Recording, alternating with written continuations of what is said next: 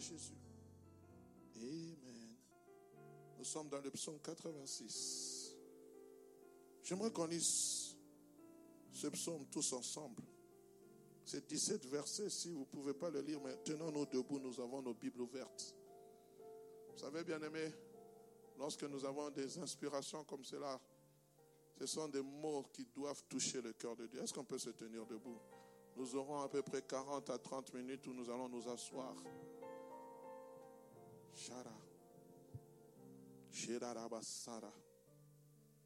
Seigneur, conduis-nous dans cet esprit de vérité. La Bible dit ceci. Ma frère, vous pouvez jouer lentement. Prière de David. Éternel, prête l'oreille, exauce-moi, car je suis malheureux et indigent. On peut lire ensemble. Garde mon âme, car je suis pieux. Mon Dieu, sauve ton serviteur qui s'est confié en toi. Aie pitié de moi, je ne vous entends pas, Seigneur, car je crie à toi tout le jour. Réjouis l'âme de ton serviteur, car à toi, Seigneur, j'élève mon âme. Car tu es bon, Seigneur, tu pardonnes, tu es plein d'amour pour tous ceux qui t'invoquent. Éternel, prête l'oreille à ma prière. Sois attentif à la voix de mes supplications. Je t'invoque au jour de ma détresse. Toi parmi les dieux, Seigneur, et rien ne ressemble à tes œuvres. Toutes les nations que tu as faites viendront se prosterner devant ta face, Seigneur, et rendre gloire à ton nom. Est-ce qu'on peut reprendre ce passage? Toutes les nations que tu as faites viendront se prosterner devant toi, ta face, Seigneur, et rendre gloire à ton nom. Car tu es grand et tu opères des prodiges. Toi seul tu es Dieu. Enseigne-moi tes voies, ô Éternel. Je marcherai dans ta fidélité. Dispose mon cœur à la crainte de ton nom. Je te louerai de tout mon cœur. Seigneur, mon Dieu, je te glorifierai ton nom à perpétuité. Car ta bonté est grande envers moi et tu délivres mon âme du séjour profond des morts. Ô Dieu, des orgueilleux se sont levés contre moi. Une troupe d'hommes violents en veulent à ma vie. Ils ne portent pas leurs pensées sur toi. Mais toi, Seigneur, tu es un Dieu miséricordieux et compatissant, lent à la colère, riche en bonté et en fidélité. Tourne vers moi les regards, aie pitié de moi. Donne la force à ton serviteur et sauve le fils de ta servante. Opère un signe en ma faveur, que mes ennemis le voient et soient confus. Car tu es mon secours et tu me consoles, ô Éternel. Encore, opère un signe en ma faveur, que mes ennemis le voient et soient confus. Car tu es mon secours et tu me consoles, ô Éternel. Je déclare la confusion dans les camps de mes ennemis. Déclare avec moi la confusion. On peut déjà commencer à prier avant que la retraite ne commence. Déclare la confusion dans le camp des ennemis. Ce qui s'était fait à l'époque de Josaphat, on peut encore le faire. Que mes ennemis soient confus. Que mes ennemis soient confus. Dans le nom de Jésus, je déclare face à cette maladie, les diagnostics qui ont été faits, je déclare la confusion, la confusion, la confusion dans le nom de Jésus, dans le nom de Jésus, c'est dans le nom de Jésus, car toutes les nations viendront se prosterner devant toi. Tout genou fléchira devant le nom de Jésus. Il a reçu un nom au-dessus de tout nom. Il a reçu un nom au-dessus de tout nom. Tout genou fléchira et toute langue confessera que Jésus est Seigneur à la gloire de Dieu le Père. Est-ce que tu peux acclamer le Seigneur, le puissant de Jacob? Celui qui est digne.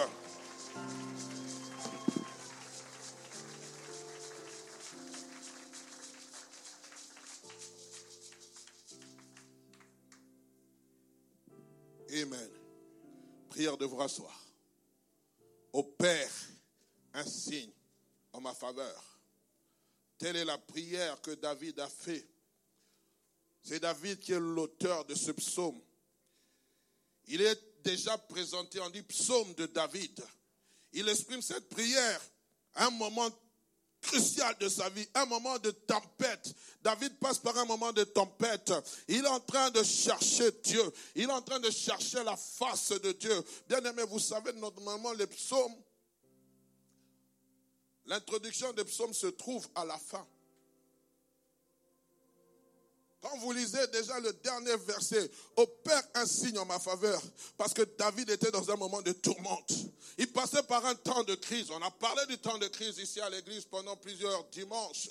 Mais dans ce temps d'épreuve de sa vie, il se présente comme un affligé, comme un pauvre, comme un indigent. Dans la détresse, oh j'aime cela, dans la détresse j'ai invoqué l'éternel et l'éternel m'a répondu. Oh bien-aimé, lorsque le juste crie, l'éternel entend et sauve, il délivre. Et je prie bien-aimé que durant 14 jours, qu'il y ait plus de 10 justes, qu'il y ait plus de 30 justes, qui puissent crier à l'éternel, afin que l'éternel puisse opérer un signe en, en leur faveur, que nous nous tenions à la brèche. Bien-aimé, mon micro est en train de siffler, s'il vous plaît que nous nous tenions à la brèche afin, bien aimé, de voir les bontés de l'éternel dans nos vies. Oui, les bontés de l'éternel ne sont point à leur terme. Les bontés de l'éternel ne sont pas épuisées. Je prie que durant 14 jours, que tous les jours, chaque jour, que tu puisses expérimenter une grâce de l'éternel, que tu puisses expérimenter une bonté de l'éternel. Si tu es d'accord avec moi, tu me donnes un amen. Je suis en train de te parler, que tu puisses expérimenter quelque chose que tu n'as jamais expérimenté. Oh bien-aimé, cette femme qui était atteinte de la perte de sang, elle a dépensé tous ses biens. Elle a cherché un signe. Elle a dit, si je ne pouvais ne fût que toucher les pans de sa robe. La Bible dit qu'elle avait entendu parler de Jésus, mais n'avait pas encore expérimenté Jésus. Oh, peut-être en ce lieu, il y a plusieurs personnes. Vous avez entendu parler de Jésus, mais ma prière, c'est que tu entres dans la dimension d'expérimenter le Jésus, dans une autre dimension de ta vie. Peut-être tu as connu Dieu comme le Dieu pourvoyeur à tes besoins, mais tu ne le connais pas comme celui qui guérit. Je prie que tu puisses entrer dans la dimension de ce Dieu guérisseur. Je prie que tu puisses entrer dans la dimension de ce Dieu qui se fait voir. Moïse, malgré tout ce qu'il avait vu de l'éternel, malgré il a vu le buisson ardent, il a entendu la voix de l'éternel, il a vu la gloire de l'éternel. Un moment donné, il a dit, fais-moi voir ta gloire. Oh, cette retraite est pour les insatisfaits spirituels. Cette retraite est pour ceux et celles qui veulent voir une autre face de Dieu. Oui, Dieu a déjà opéré un signe. Il m'a donné des enfants. Mais il y a encore d'autres signes que je n'ai pas encore vus. Il y a des signes que je dois expérimenter. Opère un signe en ma faveur. Que les écluses des cieux soient ouvertes et qu'il se passe des actions inhabituelles. J'aimerais vous dire, bienvenue durant 14 jours d'inhabituel. Les choses que Dieu fera, nous, ce n'est pas à nous de dire, c'est Dieu lui-même qui a prévu. Si tu dois être guéri, il va dire comme cet aveugle-né, va, il, va cracher sur la boue, il va prendre la boue, il va l'appliquer sur les yeux, il va dire, là, va te laver au réservoir de Siloué, et tu seras guéri. Il pourra aussi dire, comme il avait dit à Bartimée, je désire que tu vois. Il va utiliser multiples facettes. J'aimerais dire à quelqu'un, la manière dont Dieu va te répondre, ce ne sera pas la même manière de ton voisin. À chacun son Dieu. Ils sont dans la généralité, certes, mais il y aura des particularités. Qui m'a touché On a dit à Jésus, mais tout le monde te touche. Cette femme qui m'avait touché, j'ai senti une puissance. Il y a un signe qui montre que quelqu'un m'a touché différemment. J'ai senti une puissance me quitter. Oh my God, il y aura des signes qui quitteront le ciel pour descendre sur la terre. Il y aura des signes de faveur qui quitteront le ciel pour descendre sur la terre. Donne-moi une main de gloire. Je suis en train de te parler.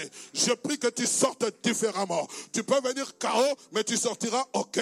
Il y a quelque chose qui va se passer. Entre le chaos et l'autre OK, il y aura la puissance de la transformation. Il y aura le signe de la transformation. Oh, bien-aimé, je prie que tu atteignes la dimension à laquelle le Seigneur t'attend. Il te dira, monte ici. Il faut monter. Dis à ton voisin, nous devons monter. Il faut monter. Nous n'allons pas rester au bas de la montagne.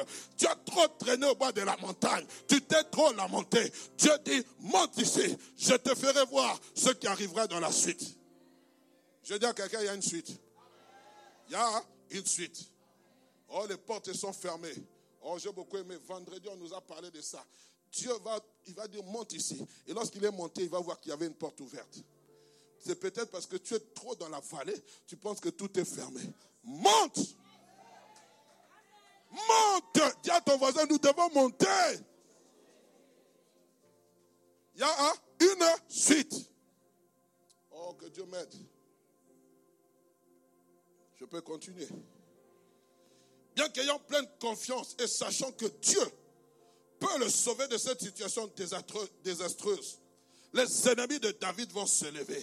Et David va chercher un secours auprès de l'Éternel, en comptant non seulement sur ce Dieu, mais en s'appuyant sur sa puissance, mais aussi sur sa bonté, sa miséricorde pour être sauvé. Alléluia. C'est pour cela, bien aimé, dans ce temps de prière, alors que David est en train de prier, il dit, opère un signe en ma faveur. Opère un signe en ma faveur pour que mes ennemis le voient et soient confus. Oh! En d'autres termes, que dit David? Accorde-moi un signe qui montre que tu es avec moi. Moi, je sais que tu es avec moi. Moi, je sais. Parce que c'est lui-même David qui a dit, le bonheur et la grâce m'accompagneront tous les jours de ma vie. Et j'habiterai la maison de l'Éternel. Et il sait que Dieu est avec lui. Mais il dit, mais pasteur, j'ai dit pasteur, excusez-moi. Il dit, mais Dieu, moi je sais que tu es avec moi. Mais mes ennemis là, ils ne savent pas que tu es avec moi. Ils pensent parce que moi je passe le temps de crise que tu n'es pas là. Moi je sais que lorsque je traverse la vallée de l'ombre de, de la mort, ta houlette et ton bâton me rassurent. Mais le problème c'est que mes ennemis ne voient pas ce que moi je vois. Oh, je prie qu'il y ait un Élysée qui dit comme il avait dit à son serviteur, Seigneur, ouvre-les les yeux pour qu'ils voient. Eh frère, depuis que tu, es chrétien, on a comme l'impression vraiment que tu es devenu un chrétien amorti. oh non, je ne suis pas amorti. Dieu sait ce qu'il fait. Mais vous, vous ne voyez pas. Seigneur, ouvre-les les yeux pour qu'ils voient. Et ce qu'il a dit, Seigneur, je prie que tu opères un signe en ma faveur afin de confondre mes ennemis. Ils sont en train de se moquer de moi. Ils sont en train de rire de moi. Mais il faut que tu puisses amener une confusion. Amen. Que mes ennemis le voient et soient confus. En d'autres termes, accorde-moi un signe qui montre que tu es avec moi. Et mes ennemis seront couverts de honte quand ils verront que toi, Seigneur, tu m'as sauvé et consolé. Le signe que le psalmiste demande serait la honte de ses ennemis. Il montrerait non seulement que Dieu était de son côté, mais aussi que Dieu est contre eux. Comprenez? Si Dieu est pour nous, qui sera contre nous? C'est-à-dire, si Dieu est pour toi, tes ennemis sont contre toi.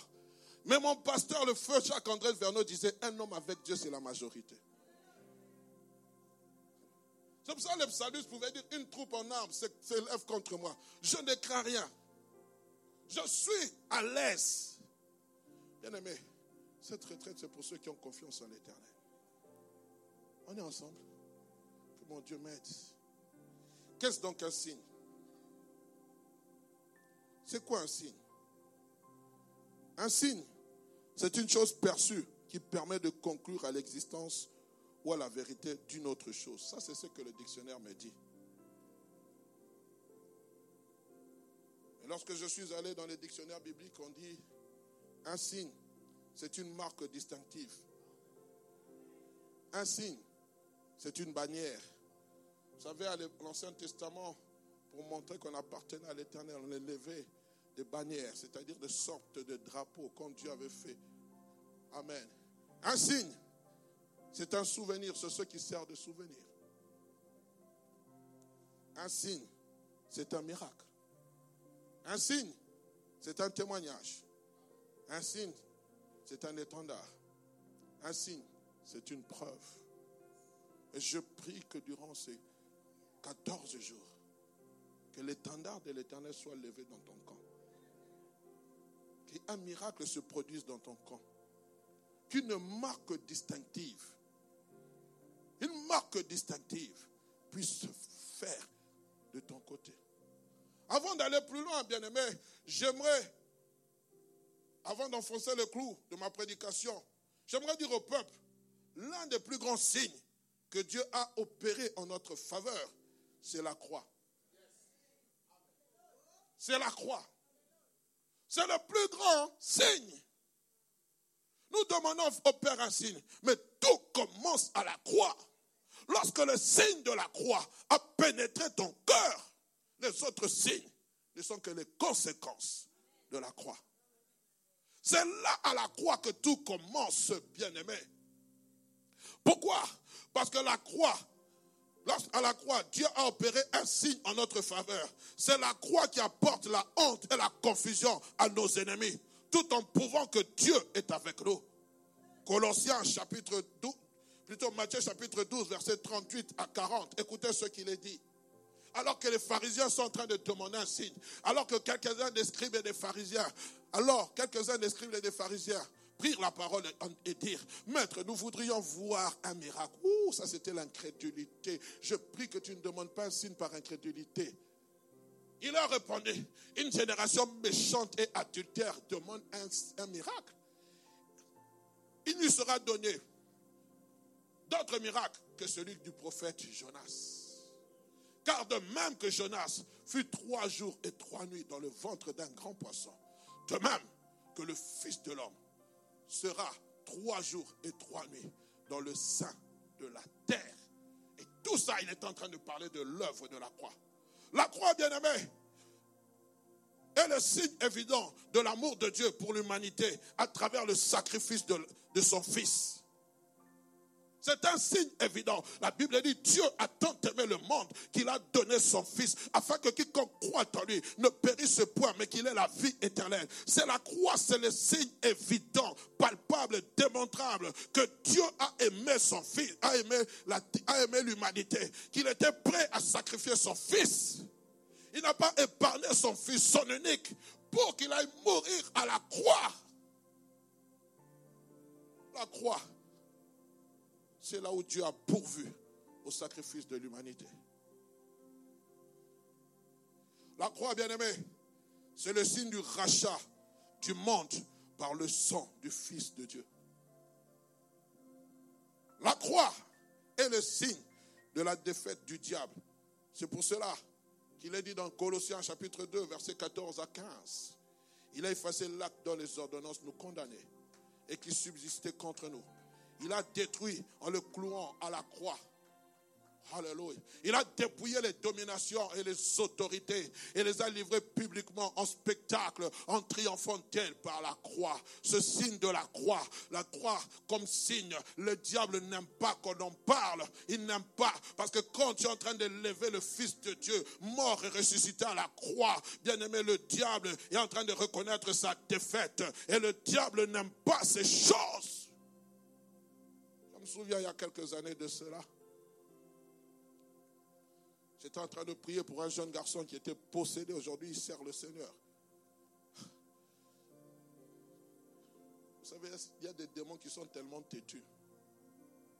Et j'ai commencé à dire à ces démons, j'ai commencé à les rappeler que tu étais vaincu à la croix. Et j'ai vu comment ces démons commençaient à gigoter. Ne nous rappelle pas ces choses.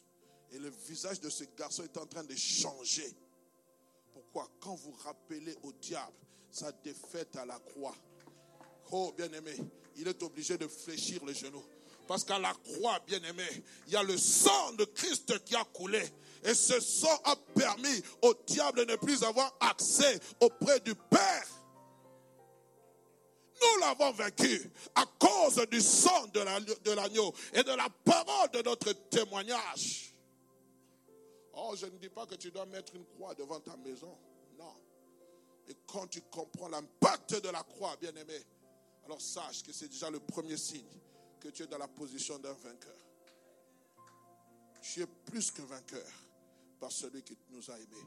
La croix est le signe qui témoigne en notre faveur à travers le sang de Jésus-Christ. Parce que sans bien-aimé, c'est à la croix que le sang a coulé. Et sans le sang, il n'y a pas de rémission de péché. C'est le sang. Christ a dit tout est accompli. c'est la croix qui a marqué la séparation, où Christ t'a racheté.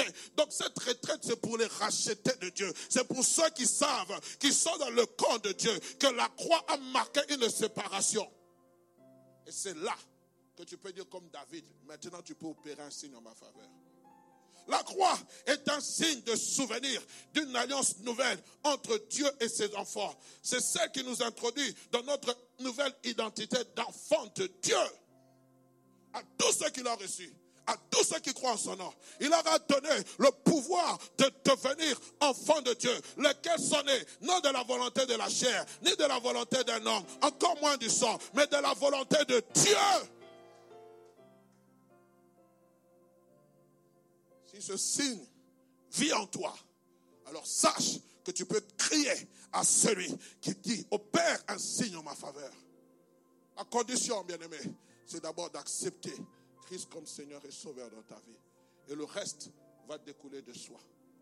Allons ensemble. Bien aimé, quand David demande d'opérer un signe, il veut tout simplement dire, donne-moi un, signe portant ta signature. Il y a beaucoup de signatures dans ce monde. Tu veux que je te propulse? Non, non, non, moi je cherche celui qui peut me propulser sans que je puisse donner un bakchiche. Quand il va me propulser, il ne va pas crier vers tout le monde. S'il est devenu ce qu'il est, c'est grâce à moi. Non, non, non. Non, non, je cherche celui qui va faire porter ma signature. C'est un signe portant sa signature afin que ceux qui me détestent puissent voir que cela vient réellement de toi. Une chose, le signe, c'est une chose visible. Et donc, demandez, pas pour simplement une simple conviction. Non, Seigneur, non. Je veux un signe. Je suis convaincu que Dieu a opéré un signe. Non, non, non, non, frère. Il faut que ce soit des choses visibles. Je suis désolé. Nous voulons des choses visibles. Nous voulons des choses palpables. Dis à ton voisin, nous voulons des choses visibles. Nous voulons des choses palpables. Nous voulons des choses qui, nous amènent à l'évidence que Dieu existe. Oh, vous savez, frère, pendant que j'écrivais, il y, a des choses que Dieu fera, dont la définition sera simplement le signe qui va être là. Ça ne va pas exister dans les dictionnaires. Je veux en arriver. Ça sera simplement le signe là va être porteur ou porteuse d'une définition. Vous allez dans les dictionnaires, on ne trouve pas ce mot-là. Vous allez vous chercher dans la Bible, vous cherchez partout, il n'y a pas. Mais tellement que Dieu, oh my God. Oh, donne-moi un amen de gloire, je te parle. Ça ne sera pas simplement une simple conviction. Non, David ne cherchait pas. Il était déjà convaincu que Dieu l'avait déjà, il avait déjà pris, avait déjà exaucé. Il était, il a, ce n'est pas cette assurance simplement intérieure que nous sommes en train de rechercher. Ce sont des choses palpables, des évidences certaines. Christ se retrouve devant, devant la tombe de Lazare. Il dit, Seigneur, moi je sais que tu m'exauces toujours. J'ai cette conviction intérieure que tu vas m'exaucer. Mais si je prie, à cause d'eux. Parce qu'eux, ils sont des incrédules. Ah, my God.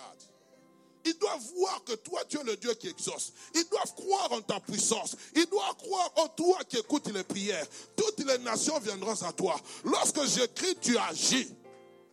Oh, bien-aimé, arrivons à ce niveau-là, frère. Quand tu entres dans, my God, oh, oh, Élie arrive, il dit à Akab, il dit à son serviteur, va dire à Akab, monte, mange et bois. Car il y a un bruit qui annonce la pluie. Je vous pose la question, est-ce que la pluie était là? Non. Est-ce que la pluie était là? Non. La Bible dit qu'Akab monta pour manger et boire. Mais pourquoi Akab était monté pour manger et boire? Il avait déjà vu un signe. Le prophète de Baal qui avait été exterminé. Le feu qui était tombé du ciel. Il a dit si le feu est tombé du ciel, donc les autres signes là sont véridiques. Je suis en train de dire à quelqu'un, un signe provoquera des signes. Un signe provoquera des signes. Et des signes provoqueront des signaux. Il va prier. Cette fois, le serviteur va lui dire, il n'y a rien. La septième fois, plutôt six fois. Il dit, je vois un, je vois un signe, comme, comme un nuage, ayant la paume d'une main. Mes amis, je vous pose la question. À moins que ce soit la main de Goliath. Une pomme comme ça, qui est au-dessus des cieux. Comment ce type a-t-il vu? Il n'avait ni loupe, il n'avait ni lunettes, je ne sais même pas. Mais il a dit, je vois un petit nuage. J'aimerais dire, bien aimé, le signe que Dieu va provoquer, ça ne sera pas pendant que le ciel sera assombri. le ciel sera clair. Mais il y aura quelque chose qui va montrer que Dieu est là. Il va dire maintenant, va dire à Cap, attelle ton char, car la pluie est en train d'arriver. On est ensemble. J'aimerais lire une histoire. Nous sommes dans deux rois. Chapitre 20. Nous aurons le verset 1 à 6 et le verset 8 à 11. Rapidement. En train de passer. En ce temps-là, Ézéchias fut malade à la mort. Le prophète Esaïe, fils d'Amoth, vint auprès de lui et lui dit, Ainsi parle l'Éternel, donne tes ordres à ta maison, car tu vas mourir et tu ne vivras plus. L'arrêt de la condamnation ne venait pas du diable, ça venait de Dieu. Dieu a décidé de retirer le souffle de vie. On est ensemble. Ézéchias tourna son visage contre le mur fit cette prière à l'Éternel. Ô Éternel, souviens donc, souviens-toi donc, souviens-toi que j'ai marché devant ta face avec fidélité et intégrité de cœur et que j'ai fait ce qui est bien à tes yeux. Ézéchias répondit d'abondantes larmes. On ne dit pas combien de temps a duré sa prière, mais je ne pense même pas que ça a duré parce qu'écoutez la suite. Il a fait une simple prière qui a touché le cœur de Dieu. Esaïe qui était sorti n'était pas encore dans la cour du milieu lorsque la parole de l'Éternel lui fit adresser ces termes. Retourne, my God, et dis à Ézéchias, chef de mon peuple. Mais quand il est venu lui dire, il n'a pas appelé chef de mon peuple. Ainsi parle l'Éternel, le Dieu de David, ton père. J'ai entendu ta prière, j'ai vu tes larmes. Voici, je te guérirai le troisième jour. Tu monteras à la maison. le, le troisième jour, tu monteras à la maison de l'Éternel. Mettez-moi directement le verset 7. Frère, moi, me donne une réponse comme ça. Je saute des joies. Je saute des joies, pasteur. Je saute. Je dis, Alléluia, Dieu a entendu ma prière. Mais écoutez un homme audacieux. Esaïe dit, prenez une masse de figues. On le prit, on l'appliqua sur le cerf et Ézéchias guérit. Mais écoutez, Ézéchias avait dit à Esaïe, à quel signe reconnaîtrai-je que l'Éternel me guérira? Et que je monterai le, troisième jour à la maison. Dieu a parlé à Ézéchias, à la bouche d'Ésaïe, que tu vas mourir. Ézéchias a cru. Il a prié Dieu. Dieu a annulé la sentence. Ce même Ésaïe revient pour lui dire que Dieu a entendu ta prière. Il va te guérir. Mais écoutez, ce n'est pas l'incrédulité. Ça, c'est l'audace. Il connaît son Dieu. Parce que s'il a rappelé le souvenir à Dieu, parce que lorsque Dieu a parlé à, Ézéchias, il a dit, va dire, j'ai entendu. Il a pris David. David était, le symbole de l'alliance que Dieu avait dit, qu'il ne manquerait pas de successeur sous ton trône. Il a dit maintenant, il dit, à quel signe je reconnaîtrai que je monterai? Et le troisième jour, écoutez ce que Ésaïe euh, va dire. Ésaïe dit, voici de la part de l'Éternel, le signe auquel tu connaîtras que l'Éternel accomplira la parole qu'il a prononcée l'ombre avancera tel de 10 degrés ou reculera tel de 10 degrés. Moi déjà, j'allais dire même qu'elle avance, mais que je, sois guéri. Mais écoutez Ézéchias. Ézéchias répondit, c'est peu de choses que l'ombre avance de 10 degrés. Pourquoi? Parce que l'ombre est dans le, avance toujours. Elle ne recule jamais. Il dit, c'est peu de choses. Mais plutôt qu'elle recule de 10 degrés. Je vais arriver. Alors Esaïe, le prophète, invoqua l'Éternel qui fut reculé l'ombre de 10 degrés sur le degré d'Akaz où il était descendu. Que veut dire Ézéchias? Moi, je n'ai pas besoin de choses ordinaires. Avancer, c'est ordinaire. Moi, ce que je recherche, c'est quelque chose d'extraordinaire, quelque chose d'inhabituel. Et je sais que depuis que je suis né, je ne vois que l'ombre avancer. Moi, j'ai besoin de voir cette même ombre qui avance reculer. J'aimerais dire à quelqu'un, cette retraite, c'est pour les audacieux. Non seulement les audacieux, mais c'est pour aussi pour que les gens puissent voir des choses inhabituelles. Seigneur, je suis fatigué de voir l'habituel.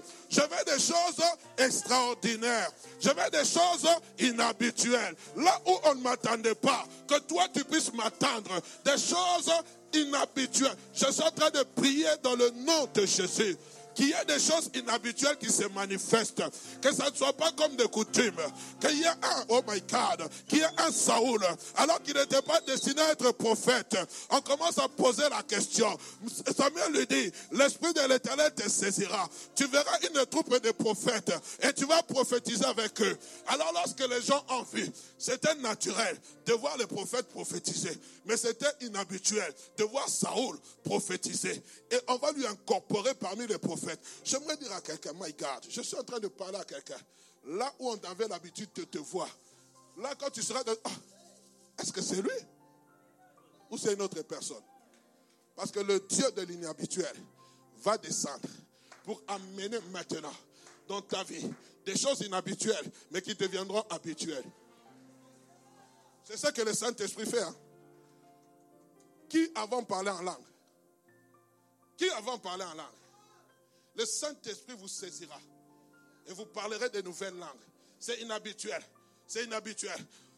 L'esprit que Dieu a donné, ce n'est pas un esprit de timidité. Moi, j'étais un garçon timide. Mais lorsque le Saint-Esprit me saisit, je, ne sais pas où passe cette timidité.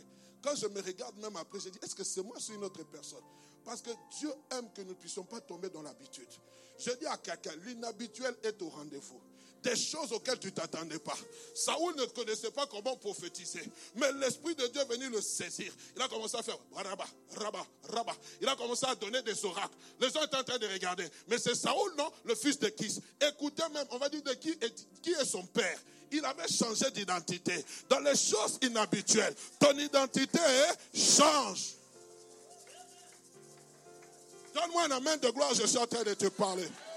Dans les choses inhabituelles, ton identité change. Oh, je prie que l'identité de quelqu'un puisse changer dans le nom de Jésus. Je peux continuer. Alléluia. Donne-moi un amen de gloire. Écoutez, je vais sauter rapidement. Ce que nous devons savoir sur les signes. Je parlerai de cinq ou six choses importantes. Il me reste cinq minutes. Je voudrais que les 15 minutes soient consacrées à la prière. La première des choses, les signes sont des preuves irréfutables, incontestables, indiscutables de la, puissance de Dieu. Ce sont des preuves irréfutables, indiscutables de la présence, de la puissance de Dieu. Marc est en train d'en parler dans Marc chapitre 16, verset 17. Voici les miracles, voici les signes qui accompagneront ceux qui auront cru. En mon nom, ils chasseront les démons, ils parleront de nouvelles langues. Ainsi de suite. Mais j'aime ce que la Bible dit au verset 20. Ils s'en allèrent, prêcher partout. Le Seigneur travaillait avec eux et confirmait sa parole par des miracles qui l'accompagnaient, par des signes. Ce sont des preuves irréfutables de la puissance de Dieu. C'est pour cela que ton Dieu ordonne que tu sois puissant. On a beaucoup discuté, oh non, Dieu existe, frère. Quelquefois, il faut que Dieu doit démontrer qu'il est Dieu. Il y a des choses comme ça, il ne faut même pas entrer en discussion.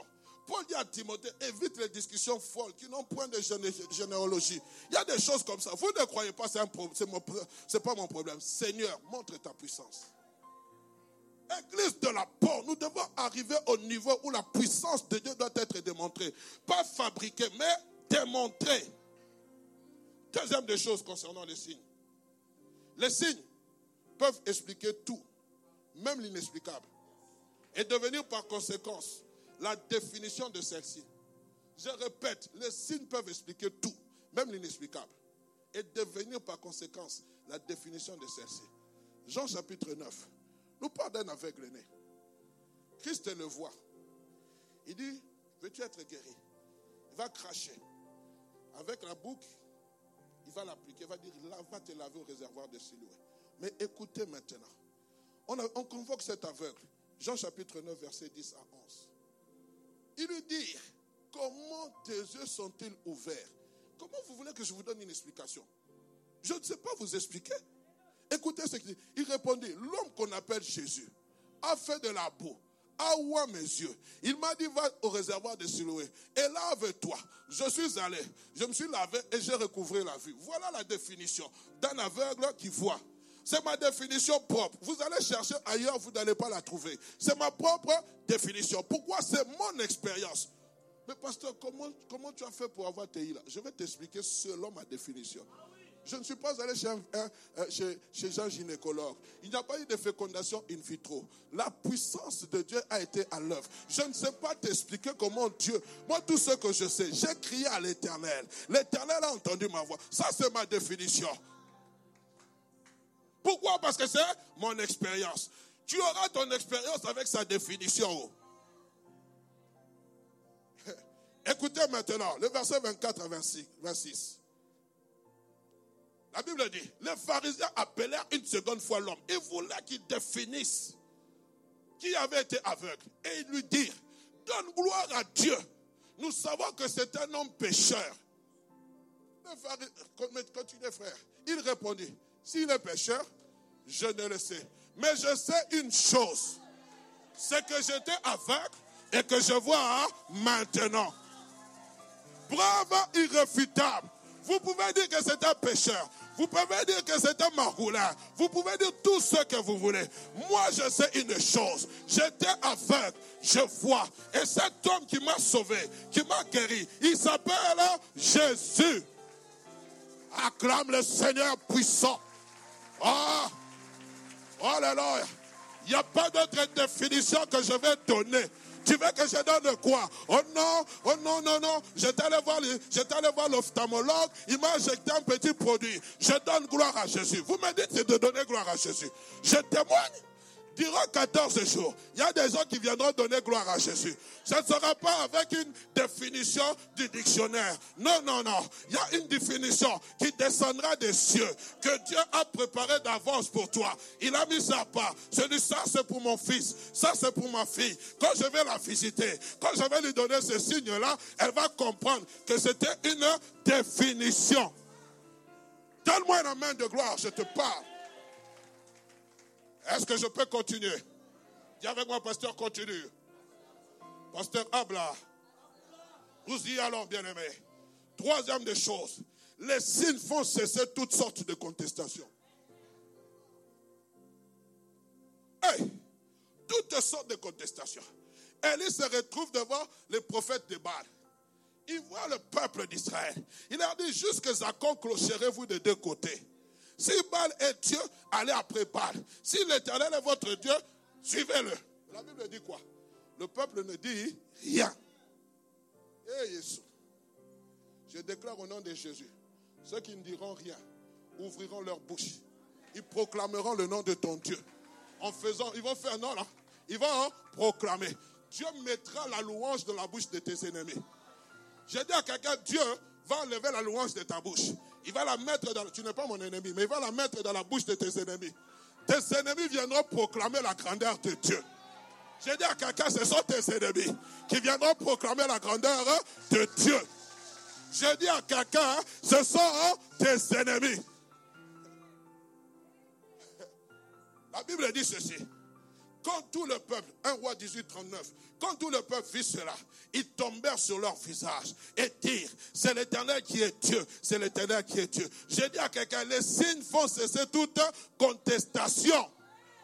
Dieu a longtemps voulu te défendre. Laisse maintenant Dieu te défendre. Et lorsque Dieu te défend, il dit, j'ai entendu les cris qui font pousser les oppresseurs. Et je suis descendu. Oh Seigneur, descends pour quelqu'un. Je ne connais pas quel est ton problème, mais je prie que mon Dieu descende pour toi. Il te visite. Je continue. Bien-aimé, les signes sont un contrepoids qui font peser la balance en notre faveur. J'ai dit à quelqu'un, les signes sont un contrepoids. Donc quand Dieu est en train de te donner les signes, opère un signe en ma faveur. La balance qui était à ta défaveur devient en ta faveur. Moïse avec les magiciens, les enchanteurs de Pharaon. Ils se retrouvent. Ils jettent le, bâton. Le bâton se transforme en serpent. Les magiciens disent ça, c'est petite chose. Nous, on peut le faire. Ils font le de même. Le serpent de Moïse a avalé le serpent des magiciens. Mais ils ont trouvé une raison. Non, c'est parce qu'il était gros. Vous avez vu, il avait une grosse canne. C'est pour ça que le serpent était gros. Nous, on avait des petites cannes. Ils ont continué, non? Tes ennemis vont continuer. Exode chapitre 8, verset 15. Exode chapitre 8, verset 15. Va Pharaon, voyons. Vous avez mis quel... Les magiciens dirent à Pharaon, c'est le doigt de Dieu. C'est même magicien qui était venu en disant, non, nous allons faire, nous allons faire des enchantements. Mais ils sont venus, ils ont dit, non, non, Pharaon, ô roi, ô Dieu, vis éternellement. Tu es notre Dieu des, Égyptiens. Mais là, ce qui est en train de se passer là, il dit à Pharaon, Pharaon était roi en Égypte. On ne parle pas de n'importe qui, on parle du roi Pharaon, qui était Dieu. Ils disent, ils disent à Pharaon, ça là, ce n'est plus à notre capacité. Ça, c'est le doigt de Dieu. C'est qui qui a témoigné? Ces mêmes enchanteurs qui se pensaient forts, qui pensaient qu'ils pouvaient les vaincre, ils viennent vers Pharaon, ils, risquaient leur vie. Ils ont dit Pharaon, tu peux nous tuer, mais ça là, ce n'est plus à notre niveau. J'ai dit à un moment donné, ton ennemi voudra, tu mets les pieds, lui aussi met les pieds. Tu mets la tête, lui aussi met la tête. Mais à un moment donné, quand le doigt de Dieu va signer, la signature de Dieu sera là. Lui-même va reculer, va dire non, non, ça c'est plus à mon niveau. C'est pour cela que je prie durant ces 14 jours que tu atteignes un niveau où la signature de Dieu va tellement peser de son poids que ton ennemi ne pourra plus venir te concurrencer. Donne-moi un amen de gloire. Et j'aimerais aller encore de l'avant. Les signes nous démontre le contraire de la chose. On peut dire qu'une chose est fausse, mais avec l'évidence de, avec l'évidence de la preuve comme signe, cela va devenir vrai. Par conséquent, cela devient une vérité absolue. Je vais répéter parce que c'est dur. Quand j'étais en train d'écrire ça, moi-même, je ne comprenais pas. Les signes nous démontrent le contraire de la chose. On peut dire qu'une chose est fausse, mais elle devient, mais avec l'évidence de preuve comme signe, cela va devenir vrai. Et par conséquent, elle devient une vérité, l'absolue vérité. Le cas d'Élisabeth, femme de Zacharie. Je vais m'expliquer. Nous sommes dans Luc chapitre 1 verset 7.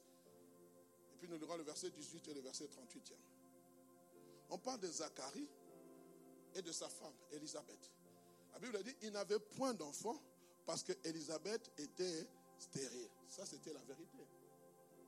Élisabeth était stérile et la deuxième des choses, et l'un ou l'autre était avancé en âge. Verset 18. Zacharie rappelle à l'ange. Zacharie dit à l'ange, à quoi reconnaîtrai-je cela? Car je suis vieux et ma femme est avancée en âge. Ça, ce sont des preuves évidentes que c'est vrai. Ils étaient, n'avaient pas d'enfants. Mais écoutez maintenant le verset 36e. La puissance de Dieu peut annuler toute vérité vraie. Et ça va devenir de vérité fausse. L'ange va rencontrer Marie. Il est en train de lui parler de ce que Dieu lui a dit. Il dit maintenant, écoute cela. Il y avait une vérité qui était vraie, mais elle est devenue fausse parce que moi j'ai amené la véritable vérité. Voici Elisabeth, ta parente, a, a conçu, elle aussi, un fils en sa vieillesse. Celle qui, on dit quoi, un fils? Zacharie avait rappelé à l'ange qu'ils étaient vieux. Luc nous rappelle qu'ils étaient vieux. C'était une vérité, c'était une fausseté. Mais maintenant, ça devient une fausseté. Parce que dans la vieillesse, on peut concevoir. Ça devient une vérité absolue. Qui a donné cette définition C'est l'ange. Et puis, il dit la deuxième des choses. Celle qu'on appelait stérile, c'était vrai ou c'était faux? Mais maintenant, c'est devenu faux. Pourquoi? Le signe, Dieu a annulé toute fausseté pour amener la vérité. Donne-moi une amène de, de gloire. Je déclare à quelqu'un, Aujourd'hui, Dieu va annuler toute vérité. Ça deviendra fausseté afin que la vérité de Dieu puisse triompher. On a dit que tu ne vas pas réussir, c'est une vérité. Mais dans le nom de Jésus, ça devient une fausseté afin que la vérité de Dieu puisse triompher. Et cette fausseté qui sera transformée en vérité deviendra une vérité évidente. Parce que lorsque Elisabeth a conçu, c'est vrai qu'elle était stérile, c'est vrai qu'elle était, elle était vieille. Maintenant, c'était devenu faux. Parce qu'il y a une vérité qui a triomphé. Je prie que Dieu envoie sa parole dans ta vie. Et que cette parole puisse triompher dans le nom de Jésus. J'aimerais clôturer en disant ceci. Si Dieu opère un signe en notre faveur, c'est aussi pour ramener à lui, par nous, le cœur de tous ceux et celles qui se sont égarés loin de lui. Je répète, si Dieu opère un signe en notre faveur. C'est pourquoi, je répète, c'est pour ramener, c'est pour que nous puissions ramener à lui, par nous, le cœur de tous ceux et celles qui se sont égarés loin de lui. C'était le cas d'Élie. Il a fait cette prière dans 1 roi chapitre 18, versets 36 à 37. Les choristes sont en train de monter. Au moment de la présentation de l'offrande, Élie le prophète s'avança et dit à l'Éternel, dit, Éternel, le Dieu d'Abraham, d'Isaac et d'Israël, que l'on sache aujourd'hui que tu es Dieu en Israël et que je suis ton serviteur et que je fais toutes ces choses par ta parole. Réponds-moi, Éternel, réponds-moi, afin que ce peuple reconnaisse que c'est toi, Éternel, qui es Dieu et que c'est toi qui ramène leur cœur. Je prie que tu sois un signe, que Dieu opère des signes, afin que des gens, des familles, des voisins soient ramenés à Christ par toi. Que mon Dieu te bénisse. Il te bénisse. Je n'ai jamais vu un homme